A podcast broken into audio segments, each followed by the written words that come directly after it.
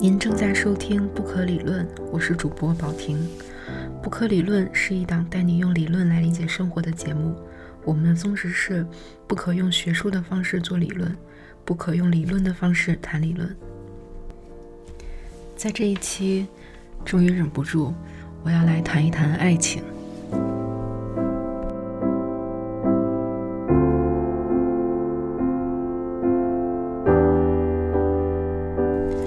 上一期节目里，我们首先讨论了理论是什么，以及理论与生活的关系是什么。我本来以为这是第一期做的事情，然后以后就都可以不用管它了。但是后来我发现，这两个问题是我们时常都可以回头来看的问题。因为生活中总是会有一些事情，重新让我开始想理论是什么，理论和生活的关系是什么。比如前两天我去看了一部 NT Life 的话剧，叫《谁害怕弗吉尼亚·沃尔夫》。这部话剧的编剧是 Edward Albee，首演于1962年。英国剧院现场给 Edward Albee 做了一个介绍短片，然后在这部短片里面介绍了他的一些艺术价值观，然后有一些演员跟他合作过的人去评价他。Edward Albee 他有一个非常重要的理念，他觉得他写的所有的话剧都不是有一个明确的主题。比如说，当别人问他说 “What this show is about”，他会他会回答说 “It's about three hours”。就是 当别人问他主题的时候，他完全不知道怎么回答，他只是说这部剧大概有三个小时时长这样。那他为什么这么做呢？他说话剧。是一面镜子，然后观众通过看向舞台，他其实是看到镜子中的自己。每个人看到同一部剧，他看到的内容也不一样。Albi 很注重这种一一部剧实际给观众的感受，他觉得这才是一部作品存在的意义。而出演过 Albi 的剧目的演员也说，他觉得。这这些剧目不是普通的镜子，而是扭曲的镜子。你会在里面看到你的生活有点被扭曲了的样子。当然，这个就是一个艺术高于生活的问题了啊。我们在这里暂不讨论。我看到这个观点的时候，突然给我意识到，说理论它好像不是一面镜子，你没有办法从理论中看到你的生活，因为一个艺术作品。它是有具体的情节等等，但是理论它是直接用一种抽象的方式想告诉你为什么，它背后的道理逻辑。这就是为什么作为一个普通大众来说，他肯定更喜欢一个具体的艺术作品，比如小说、话剧、电影、音乐等等。而稍微高明一点的从事文学研究的人，他会用理论。去解释这些具体作品里面的一些现象，但是我又在想，理论可不可以是一面镜子？可不可以在理论里面看见生活？Edward Albee 那个所谓的镜子的观念，它其实是一种非常高的艺术造诣，因为它让人产生的是一种一切尽在不言中，没办法让人提炼出一个很明确的。主题，而只有非常完满、非常 sophisticated 的作品才能做到这一点。他给我的一个直观的画面是像织毛衣一样，你必须每一个针脚都织的特别的完美，然后给人的感觉就像不是织出来的，而是就是一块完整的布料的感觉。所以说，如果我想让理论成为一面镜子，它比让一个艺术品成为一面镜子，其实还要难上加难。但是我还是想去做这样的尝试，哪怕说最后呈现出来的是一个坑坑洼洼的镜子，或者哪怕它的透光性、它的反射性都不是很好，但我还是想去有这样的尝试，因为我自己能感受到的是。对理论有一种特殊的被吸引的感觉。当一个人面对理论的困境的时候，是一种对我来说触动最大的困境。而去表达理论的时候，我其实很讨厌那种写论文的学术的方式。虽然我知道像我一样的人可能不多，但我相信世界上还是有像我一样的人存在。这就是看了这部话剧之后，突然引发的一些对理论本身的思索。因为这部剧真的写的太棒太棒了，然后它基本上秒杀以以往我看过的所有那种讲人与人之间的关系，特别是以那种关系的张力、冲突而著称的那些剧，我觉得完全完爆所有的。所以我觉得埃 Edward ·L·V 他是真正有那个艺术造诣，并且他的实际作品真正达到那个艺术造诣的人。我真的很佩服他这一点，而我希望可以为理论织毛衣，虽然可能织的不太好。然后这个是关于理论的一些思索，可能以后每一期都会有一点这种对理论的深沉的表白。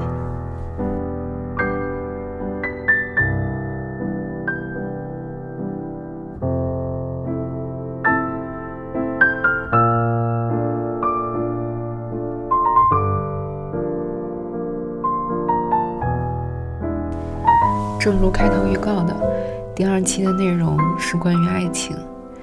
我会用德勒兹，还有后现代社会学家鲍曼，以及法国著名的哲学家阿兰·巴迪欧关于爱的理论来为你解读爱情。这三位理论家分别对应的是恋爱当中人的状态、当今社会的恋爱关系以及人间的大爱。不知道为什么每次一进入第二部分，我就特别容易进入一种很呆滞的状态，然后又要重来，然后 所以刚才又去喝了点酒。嗯，我想首先声明，我接下来对德勒兹的解读绝对不是非常正统的学院派的解读。呃，德勒兹的理论，特别是在千高原里面的理论，嗯，被很多人应用在比如解释女性主义，还有比如解释社会网络。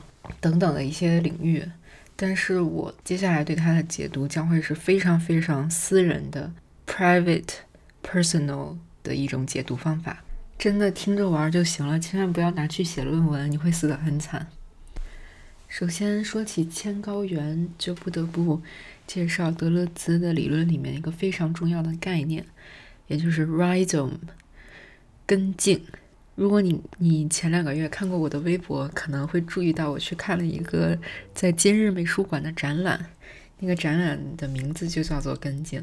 根茎这两个字就是植物的那个根茎。然后当时那个展览，它的副标题是“中国当代艺术自主性研究展”。然后我发出来这个时候，微博上有一个非常关注学术还有艺术方面的博主就转发说。中国当代艺术展览经常碰瓷德勒兹，就是他把根茎对根茎的理解弄成了一个非常简化的状态。就是这个展览的描述说，中国当代艺术始终保持开放的活力，在汲取西方营养的同时，不断融合，形成开放性与多样性的新的艺术形态。根植于具有中国特色社会主义的语境，中国当代艺术在近十多年来表现出自主性精神和主体性意识。根茎一词源自法国哲学家德勒兹的理念，根茎被比喻为一种复杂的文化隐喻和游牧主义的思维模式，它代表了一种开放性的、非中心的、无规则的、多元化的、无限生长的形态和活力。根茎恰好描述了中国当代艺术的特征，在融合中不断生长，在生长中产生差异。总之，他就把你说的非常绕，然后感觉很有道理。然后策展人还弄了什么三个主题：多重与共生 （multiplicity and symbiosis）、连续与裂变 （continuity and fission）、非线性与再编码。Non-linearity and recodification，它的搞笑程度让我想起最近看一本齐泽克的书，然后齐泽克在这本书里面写他的一个经历。当时他去参加一个艺术圆桌会议。然后在场的人就叫他评论一下一幅画，但他对那幅画看了之后就完全没感觉，就开始说胡话，就说那种特别特别抽象的什么我们看见的眼前这幅画框其实并不是他真正的画框，还有一个另外一个不可见的暗示的画框，两个画框之间没有重叠，然后又什么被不可见的裂隙所分离。然后又什么？我们陷入在今天的后现代疯狂之中，还能够洞悉这裂缝吗？然后什么人性的决定性的维度就会丧失什么的？之后当场的人听了以后全都懵逼了，完了给他抬举他，然后还还专门去研究他说那段话，但其实他说的根本就是瞎说瞎胡说。然后齐泽克就觉得他特别特别的悲哀，非常悲哀。他说：“我在此遭遇的并并不仅仅是说胡话产生的功效，而是存在于今天文化研究核心之处的更彻底的冷漠。而办展览的这些人，他们好像真的不觉得自己在胡说八道。嗯，就是这是一个现实中的例子。当你把理论用一种非常理论的方式去说它的时候，其实真的除了搞笑以外。”没有任何别的效果。好了，我又扯远了。本来介绍德勒兹是想说 rhizom 还有爱情之间的关系。那我还是先回到正题，先介绍一下什么是 rhizom。那个再插一句，《千高原》的两位作者德勒兹和加塔利的真实读音是这样的：Felix Gattari，Gilles Deleuze。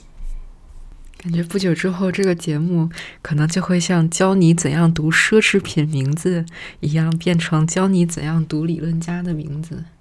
那么，在《千高原》里面，德勒兹跟加塔利给了 rhizome 几个原则或定义。我引用的中文版本是江宇辉翻译的。原则一和二是连接和抑制性原则，在根茎之中，任意两点之间皆可连接，且必须被连接。那么，所谓的根茎就是像一个呃小草，它在土底下往四周发散去伸出去那种杂乱的根茎根须，然后所有这种根须之间就形成了一种 distributed network 这么一种网络的形态。那么与之相对的是一种树状的，树状的是一个非常典型的中心化的网络。因为树的话是一个主干，然后再往外发散嘛。还有一种中心化的网络是根 （root），root 也是一个主要的、比较粗壮的根，深入到地下，然后旁边可能有一些小的根须。那么在这种连接性下面，一个根茎它会不断的、不断的怎么连接呢？德勒兹和加塔利是这么写的：一个根茎不断的在符号链、权力组织。以及关涉艺术、科学和社会斗争的状况之间建立起连接。所谓的意志性 （heterogeneity），它可以有非常多种的特性和编码，比如生物的、政治的、经济的、语言的等等。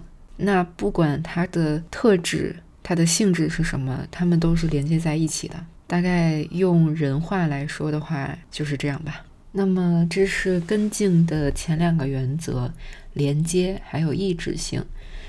第三个原则叫多元体的原则。江宇辉翻译的中文是这样的：只有当多确实被视作实体和多元体，它才能终止与一之间的任何关联。无论一是作为主体或客体、自然或精神的存在，还是作为形象和世界。多元体是根茎式的，它揭穿了树形的唯一多元体。统一性不再作为客体的中枢，也不再被分化于主体之中。好，我刚才一直憋住没有，才没有笑场。那我再用人话来解释一下，就是说我们所谓的多元 （multiple），当它成为实体的时候，就变成了 multiplicity 多元体。那么这种多元体它是有根茎的性质的，它没有主体也没有客体。德勒兹他自己用的一个例子是木偶的提线，他说木偶的提线就是一个根茎或者多元体。那么这个 puppet strings 就是艺术家表演木偶的时候拉的那根线。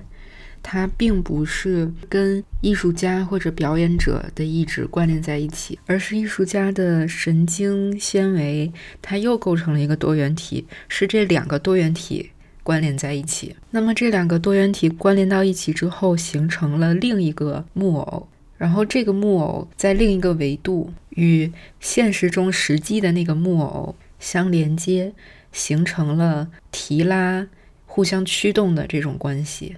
这是关于多元体的原则。下面的原则我想讲讲快一点，不然要睡着了。第四个原则是非适宜的锻炼原则，意思就是说根茎里面你从哪中断了，还可以重新再开始。第五和第六个原则叫绘图法和转印法。绘图法就是 cartography，也就是地图绘制的那个词。那么顾名思义，就是照着某种结构性的东西去画图。那转印法。就是转印这个词叫做 decalcomia，它是指你做陶瓷的时候，你一般有一个画好的样式嘛，然后你把这个样式印到你要做的那个碗或者你要做的那个器皿上，这个叫转印。那德勒兹和加塔利就说，根茎它不是绘图，也不是转印，因为绘图和转印都是一种 tracing，但是根茎本身就是一个 map。我觉得这个部分听不太懂也没有关系，我们可以，嗯，就是比较模糊的去了解它就可以了。我觉得读理论的时候，最重要的是它给你的那个直观感觉，而不是去咬文嚼字。我突然有一种预感，这期的节目会比较失败，因为已经进行到一半长度了，还没有提到爱情，就是前面要铺垫的太多了。我还没有铺垫到我要说的那个概念。我接下来要说的这个概念是 becoming。becoming 是一种运动和变化的状态，也是一个逃逸路线，也就是挣脱那些严谨、固定、独裁等级制的藩篱。那么 becoming 在中文中一般被翻译成生成，它的后面会有一个 hyphen，有一个小杠，然后会接一个名词，比如 becoming animal，becoming woman。其实，爱情给我的一个强烈的感受就是 becoming。我感到我的旧的东西在不断的褪去，然后有新的东西涌到我的身上。德勒兹在《千高原》里面写了一段话，让我觉得真的非常像爱情的状态。Becoming's molecular of all kinds, becoming's particles. Fibers lead us from one to the other, transform one into the other as they pass through doors and across thresholds。 在这个 rhizome 里面，你是一个小小的分子或者粒子。它是德勒兹的一个所谓的平滑空间，里面没有长期的记忆，没有宏大的理论和叙事，只有短期的记忆、微观的历史。微观的社会学，becoming 就意味着它不是一个已完成的状态，而是在生成的、潜在的、虚拟的一种力量。我感到在爱情中的两个人就是彼此生成的状态。生成它不是变成，不是一个人变成另一个人。就好比说，你说生成猫，意思并不是一个人变成一只猫，甚至也不是一个人模仿一只猫。而是说，一个人他渐渐的变成像常年与猫在一起的人，他和猫的界限逐渐的在被模糊。所以，我觉得爱情是一种互相生成的状态。当然，如果把这种生成的理论带到一个比较大的语境，比如政治的语境里面，当我们喊口号，比如法国五月革命的时候有一个口号说。我们都是犹太人，它其实就是一种生成少数。这个口号的意义不是说我们都要变成犹太人，而是召唤所有的人民来进行这种多重身份的生成。其实德勒兹的理论可以让我们过渡到下一个理论家。这种 rhizome 的网络是下一个理论家所描述的我们所身处的社会网络的状态。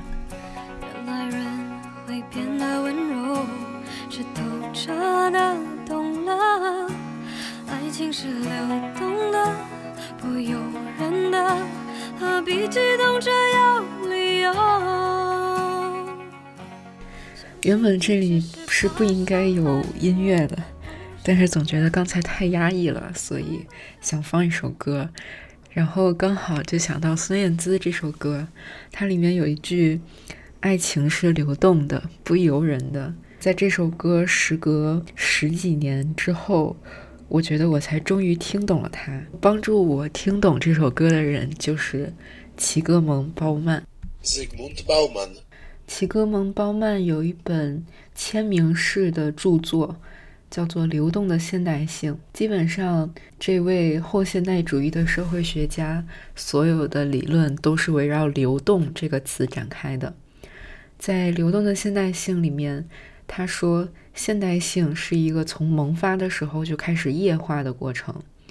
在鲍曼的理论里，液体跟固体是区分的两种形态。固体常常意味着阻碍社会前进的障碍物。停滞僵死的传统，而现代化的进程就是去溶解固体，因为固体的运动方式很单一。但是液体，因为它可以连续的改变形状，它流动的方式千姿百态，也不容易停止。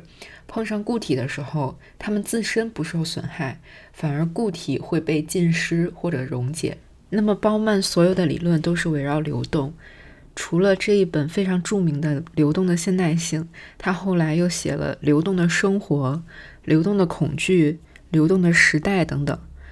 但我们今天要谈的这一本叫《流动的爱》（Liquid Love）。在这本书里面，包曼从社会层面探讨了当代男女的爱情关系。他同意海德格尔的一个看法。就说人们对事物的感知都是通过那个事物所带来的挫败感，感情也不例外。那么在感情给人带来的这种满足和快感之后，一定存在等价的伤害。像心理学家米勒和多拉德就有一个非常著名的实验，他们就是弄了两只小白鼠，然后在老鼠享受到美食和电击时。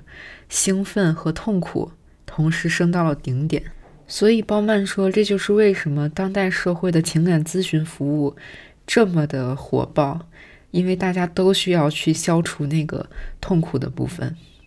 而情感咨询师基本上就分两种，一种是说，啊，你既然想要稳定关系，你就应该多付出一些努力，嗯，你要去像事业一样去经营它，然后要忍受你丈夫的一些什么什么。就像爱呀哇哇的那样，另一种情感咨询师就会说：“啊，你看外面还有那么多机会，你就你就跟他分手吧，无所谓的。”当然，现在也许有更多种的情感咨询，我不知道啊。这个是我看包曼是这么说的。其实，包曼所说的这种快感和痛苦同时达到顶点，让我想起在板垣育二的电视剧《四重奏》里面第二集。就是别府跟他的同事九条，嗯，他九条之前是一直暗恋着别府，但是别府又一直把他当做一个备胎一样，但是情感上又有有点依赖九条。到最后，九条决定要结婚了，然后他告诉别府之后，别府突然就受不了了，就去了他家。这是一第一次非常典型的。别府由于挫败感，才意识到对九条的爱，被海德格尔不幸言中。然后别府去了九条家里之后，两个人就第一次跨越了朋友跟同事的关系。然后别府在半夜迷迷糊糊的就跟他说：“九条，你不要跟人结婚，跟我结婚吧。”当然，那个是他一个非常不理智的一个一个说法了。嗯，然后但是九条还是非常清醒的，在凌晨天亮了之后，他就跟别府坐在阳台上，两个人吃着拉面，然后围着同一条围巾。然后九条说：“就把这个时刻当做我们的 climax 吧。”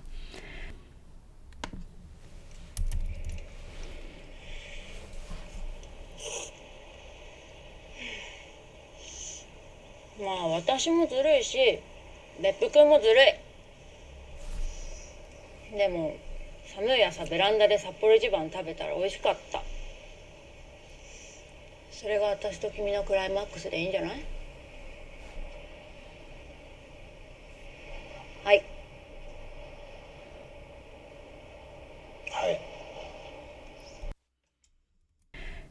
嗯，然后那个场景，我觉得本身是特别特别美好的，但是那个场景，它同时也意味着两个人就此就要分别，别府有会 回去过他别府的生活，然后九条就会跟他原本要结婚那个人结婚，之后下一个场景就是别府带着晚上做那件事的时候被压坏的眼镜，然后非常失落的走在清晨的小道上回家。其实现代人的很多恋爱都是这样，顶点也就是消亡点。当两个人刚刚才确认感情的存在，可能下一秒就要熄灭了。这可能也是稳定关系崩塌的一个原因，因为在我们维持一段长期的稳定的、非常有 commitment 的这样一种关系的时候，他在。两个人要分开的时候，那个痛苦是巨大的，所以包曼说，我们会转而去寻求那种短暂的、随意的关系。以往我们所说的 relationship、kinship 还有 partnership 会开始转变成网络，也就是 network。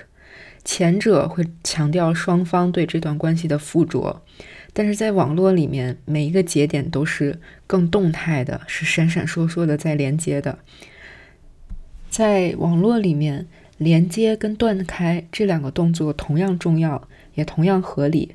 所以，网络中间的节点不是讲 relationship 关系，而是讲关联 connection。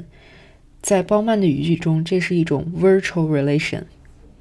它放在当代社会里，就是意味着每个人周遭。都会有很多爱情的可能性，会以超乎以往的速度来发生。然后不知道这个有没有让你想到刚刚我们讲过的德勒兹的 rhizome，每一个节点被切断的时候，它它都可以很快的重新开始。现在人们可以通过各种社交的 app，通过一个键就跟一个人联系到一起。再按下一个删除键，就轻松的脱身。好像在现在的社会里，断开这个动作比连接要更加重要。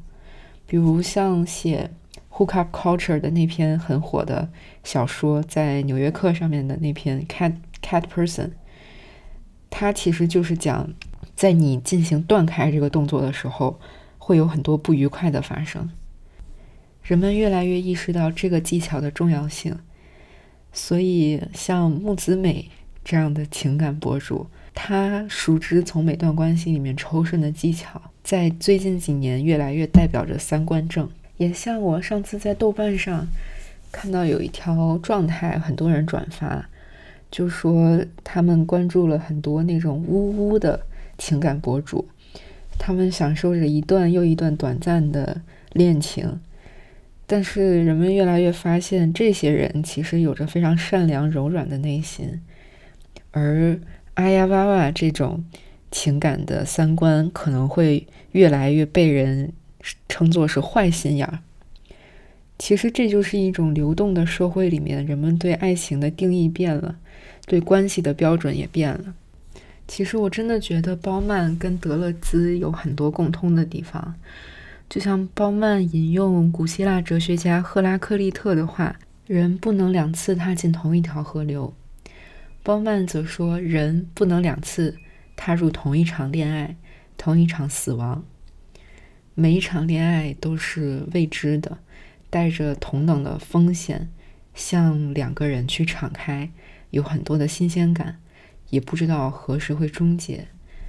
爱如此的流动。”那我们对它的认知也无法完成，就像德勒兹的那种 becoming 的状态。包曼就说，我们对他的认知这种未完成的状态，就像卡夫卡的弥赛亚一样，弥赛亚只在他不再必要的时候到来，只会在他抵达之后的那天抵达。最后再推一下《Liquid Love》这本书，现在没有中文版，我是在美国亚马逊上买的 Kindle 版，好像才十几刀，还挺便宜的。他的文笔真的非常好，而且他后面有继续谈到国家还有社会层面的大爱，当然又可以让我们引引到下一个理论家阿兰巴迪欧。阿兰巴迪欧，巴迪欧这本书。的中文版叫《爱的多重奏》，它的法文原著名字其实跟戈达尔的一部电影名字是一样的。我在想，是不是向这部电影致敬的？这部电影名字叫《爱的挽歌》，但是电影的英文译名叫《In Praise of Love》，爱的礼赞，感觉还是意义挺不一样的。到了书名又变成了《爱的多重奏》。那么这本书是他跟《世界报》记者的以爱为主题的一个公开谈话录，他有一些社会的理想主义，所以比起我们所谓的小情小爱，他谈的更多的是大爱。他对爱的理解，他 engage 的问题也是很宏大的，比如。我们如何在这个黑暗的时代，从人身上的正面力量中找到一种美好的寄托？爱情可以怎样被放到一种政治情景中，成为政治追求的动能？爱是一种坚持到底的冒险。在书的开头，刚好就有一个问题解答了我的这个疑问：两个人之间的爱为什么会通向共同体的平等、解放政治？就是记者刚好帮我问了，为什么这种小情小爱它可以通向大爱？那巴迪欧的回答是：爱是最小的共产主义单位，爱是反抗隔离的可能。其实能感到巴迪欧好像是很反对那种我们刚刚讲到的流动的爱情，比如记者就提到享乐主义和自由主义的爱情爱情观。然后巴迪欧对此的评论就是：自由主义和享乐主义者都会同意，爱情是一种没有用处的冒险。人们在这种消费的温情脉脉之中来准备一些配偶关系。然后另一方面，他们在节省和避免畸形的同时，合理安排愉悦，享受性关系。巴迪欧认为，这种状态，爱已经陷入了重重包围之中，饱受压抑和威胁。所以巴蒂欧他想捍卫爱，他认为这是一种哲学任务。他反对安全和舒适，认为必须重新创造爱的历险和传奇。那么他又回顾到，在哲学家如何看待爱里面，其实有一个谱系，在这个谱系最极端的是叔本华，他完全否定爱，他说他永远无法谅解女人居然对爱有着如此多的激情，而另一个极端。就是齐克果，他把爱视作一个主体体验的最高阶段。巴蒂欧在这个光谱里面可能比较赞同柏拉图对爱的论述，也就是在爱的冲动中有一种共通的、普遍的东西的萌芽。他认为爱有一种过度经验，可以从纯粹的偶然性的个别性过渡到某种具有普遍价值的东西。他还很同意拉康。嗯，因为拉康他其实会谈到很多关于性的问题，性跟爱本身就是不分离的嘛。那么在拉康的这种学说里面，其实并没有说爱就是性关系的伪装。拉康是说性关系根本不存在，而爱就是来补充这种不存在。所谓的性，只不过是以他人为媒介来与自己发生关系。他人只是用来揭示实在的快感，而在爱之中是恰恰相反的。他者作为媒介是为了他者自身，正是这一点体现了爱跟性的不一样。读这本书的时候，经常会发出的一个感叹是：这个法国《世界报》的记者真的太牛逼了，他问的问题都非常的哲学。如果换换作是我去跟巴迪欧对谈，我肯定就是问不出这种问题，而且见到大师肯定完全就是懵逼的状态啊。嗯，当然，刚刚说的拉康的那些内容，其实可以不用非常细究，因为拉康的他自身也陷入了关于爱的论述的一些矛盾之中。总之，巴蒂欧认为爱是一种关于真理的建构。在《爱的建构》这一章里面，他首先说，爱是一种分离的譬喻。因为相爱的两个人首先是分离的，他可能不同属于同一个阶层，也不属于一个部族或国家，就像罗密欧和朱丽叶那样，他是属于分别敌对的两个家庭里的。他会很反对那种非常浪漫主义的观念，就比如说爱就是非常浪漫的相遇啊，他认为爱绝对不是这种艺术化的神话。巴蒂欧认为爱是一个事件。当然，在巴蒂欧的哲学观里面，“事件”这个词真的太重要了。那么，爱在开始之后，它就会开始一种持续的、持之以恒的建构，也就是他所说的那种坚持到底的冒险。但是他所谓的持续，并不是说两个人永远相爱、始终相爱。他的理解是，爱在生命中发明了一种不同的持续方式，它可能是艰难的。持之以恒的欲望，也是一种生命的重新创造。这本书我觉得最精彩的一段，是出现在他谈论爱、性欲以及友情之间的一些关系。首先，有一些传统的道德观察家，他认为爱是不存在的，爱不过是欲望的外衣。这种说法，他其实是把爱当成了性欲之上的一种想象。然后在历史上，这种观念占据了很长时间，也让很多人因为因为这个而去蔑视爱。而巴蒂欧说，即使从他自己的生活经验出发，他也完全相信性欲的力量。即使到当时他谈话的时候已经七十一岁了，这种性欲的力量还没有让他完全忘却。这位七十一岁的老人是这样描述性欲的。性欲的完成是作为一种罕见的物质体验进行的，完全与身体相关；而爱是另一种东西，是一种宣言。我爱你这一类的宣言，给相遇事件打上烙印，这是基本的，这是一种保证。面对另一个人，宽衣解带，裸身相对，把身体交付给他，完成一些自古以来的动作，把廉耻之心暂且放下。所有这些与身体相关的场景，所证实的正是完全托付给爱。我觉得这段描写的真的非常好。接下来呢，他又提到友情，友情跟爱情的差异就是，友情不存在这种身体的体验，它不需要身体的享受来进行一些回馈。然后巴蒂欧就说，这就是为什么友情是一种最理智的情感。而爱情有友情一切的正面的特征。接下来，我觉得他说的一些其实非常触及到爱的本质的东西，虽然我不敢肯定是不是一定就对啊。他是这么说的：在宣布出来的爱情因素中，正是这种宣言，哪怕是隐藏的宣言，产生了欲望的效果，而不是直接产生欲望。爱就意味着爱的体验包含着欲望，身体的仪式。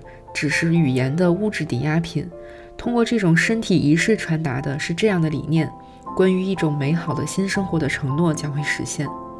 但是，处在疯狂热恋中的爱人们都知道，爱就在此处，如同一位守护着身体的天使。当清晨醒来之际，两个人的身体都聆听到爱的宣言，感受到一种莫名的清静。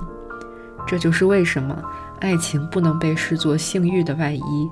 它不能被视作一种复杂而虚幻的轨迹，其目的仅仅为了生儿育女、传宗接代。我觉得这段话也可以很好的作为本期节目的一个结尾，因为在当今社会，就像包曼写的那样，我们可能很多时候都已经甚至忘了爱是什么东西。读了巴蒂欧的这本书之后。虽然可能在所谓的那个什么社会理想层面上，还没有很好的去理解爱，但是至少在爱本身或者爱和性之间，它又多了一种神圣感，或者让我去重视它的那一层重要意义。那么，这就是本期关于爱的讨论。